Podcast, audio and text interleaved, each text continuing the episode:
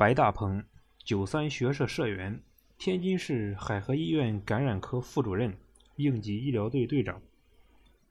作为天津市新冠肺炎定点医院、天津市海河医院的应急医疗队队长，从接诊全市首例新冠肺炎确诊病例起，我和我的队友一直奋战在抗疫一线，逆行而上，并肩战斗。在这场狙击战中，我们每位白衣战士身上都发生了许多真实、鲜活、深情感人的故事。我把我身边发生的一些故事记录下来，希望借此传递医者的精神，接续大爱的力量，借此鼓舞和带动更多的人众志成城，共克时艰，早日打赢这场疫情防控狙击战。二零二零年一月二十日晚。我在天津医科大学第二医院会诊时，电话铃声突然响起，我立即意识到肯定有急事。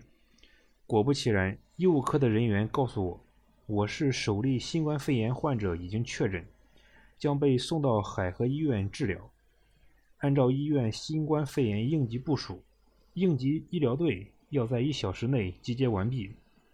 知道情况紧急，我一口气跑下楼，冲进车里。第一时间通知所有队员迅速集结。到达医院后，我一边分工部署，一边带领队员们换上防护服，做好接人准备。有人说，性格内敛的人往往内心深藏着一份坚韧和勇敢，在关键时刻，这份坚韧和勇敢往往会瞬间爆发出来。我想自己应该就是这样的人。从小内向，甚至有些腼腆的我。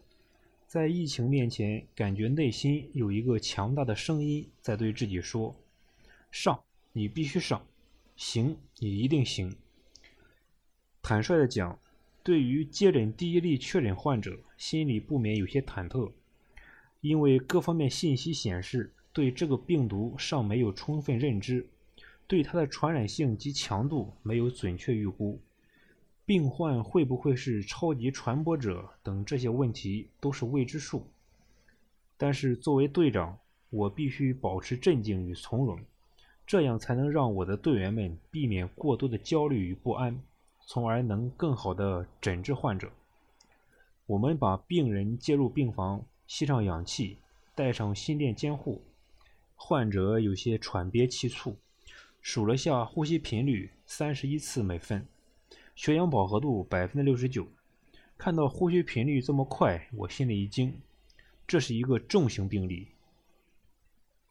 我了解到，这是一位五十九岁的女性患者，基础病很多，患者有常年糖尿病、高血压、冠心病病史，发病前一个月还患过急性脑梗死，而且这位阿姨有一只耳朵有问题，听力很差。所以，我们每次和他沟通时都得靠得非常近。病床旁，我俯下身，每次询问病史都几乎贴面。这一看似简单的举动，会增加感染的危险系数。但为了了解病情，为了更好的与患者交流，我必须这样做。按照市级专家组制定的一人一策精准治疗方案，经过我们医生的全力救治和护士团队的精心护理。该患者于二月十一日治愈出院。在红区中，因为防护用品的穿戴会导致查房诊疗的许多不便，我及时提出改进意见，也让队员们在每天工作交班时提出在工作流程中发现的问题与建议，随即进行讨论，以便优化改进。医护人员都要戴双层乳胶手套。这样会增加取血的难度。穿上防护服，大家都会尽量多在里面工作一段时间，争分夺秒，把现阶段能干的活都干了。这样既可以减少防护服的使用，也可以提高工作效率。戴防护服眼罩或面屏工作时间一长就会起雾。我们也尝试了多种办法来减少起雾。对于进出隔离病房，我们在实际操作中改进流程，最大限度减少交叉污染。内走廊属于黄区，所有进入隔离病房的医护都要脱掉防护服，从内走廊走出来。所以应该确保内走廊干净不被污染。在病区病房没有被完全占用的情况下，通过未被占用病房进入病区查房。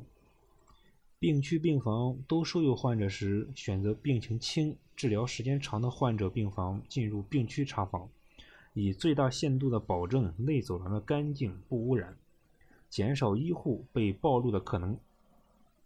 在感染疫病区工作了六天，已经收治了十四名确诊患者。面对天津确诊新冠肺炎病例的持续增加，医院领导迅速部署。我再次被派到应急医疗二队，作为队长，与邵红霞主任共同负责感染二病区筹备及收治患者的工作。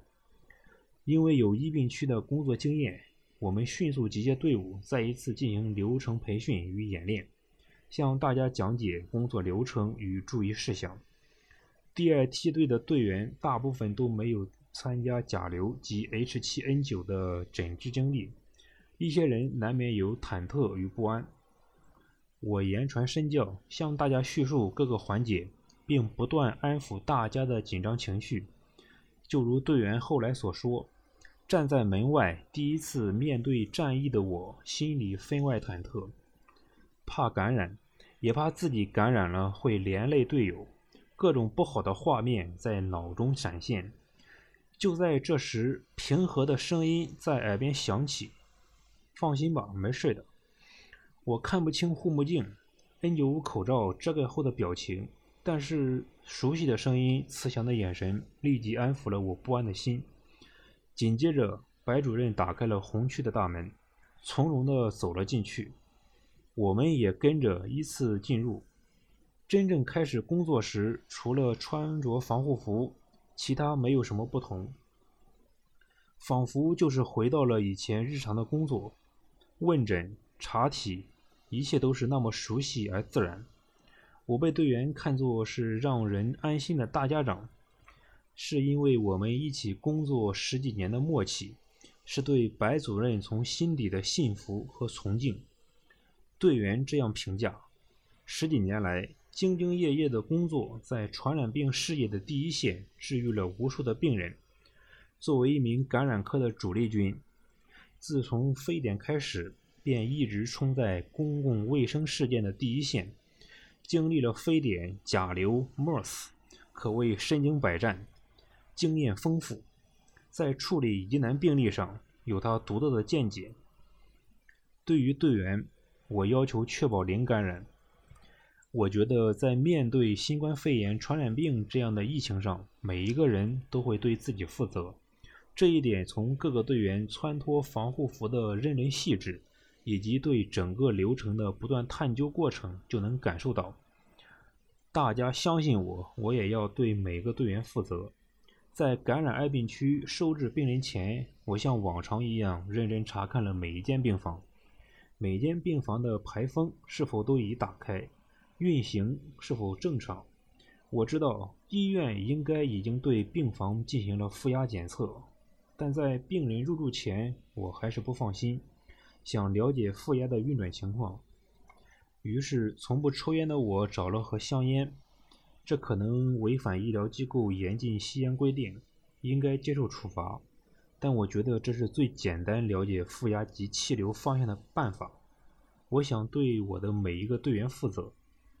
我点燃香烟，逐个把每一间病房开一条缝。把香烟放在门缝前看烟的走向，然后在两边的外走廊门的上下缝隙处看烟的走向。因外走廊门处下面缝隙大，我担心里面的医务人员走动时形成涡流，而使里面污染的空气流到外面造成污染。建议病区两面的外走廊门下面又钉了胶条。虽然我不能肯定这样能降低多少风险，但是作为队长的我一定要全力把能预估到的风险降到最低。我应该为在走廊外的医护负责。在大家的共同努力下，天津市的新冠肺炎疫情防控工作取得了阶段性胜利。疫情无情，人有情。我们坚信，在党中央的正确领导下。有千千万万中国医护人员的舍生忘死，有全国人民的众志成城。这场疫情防控狙击战必将取得最终的胜利。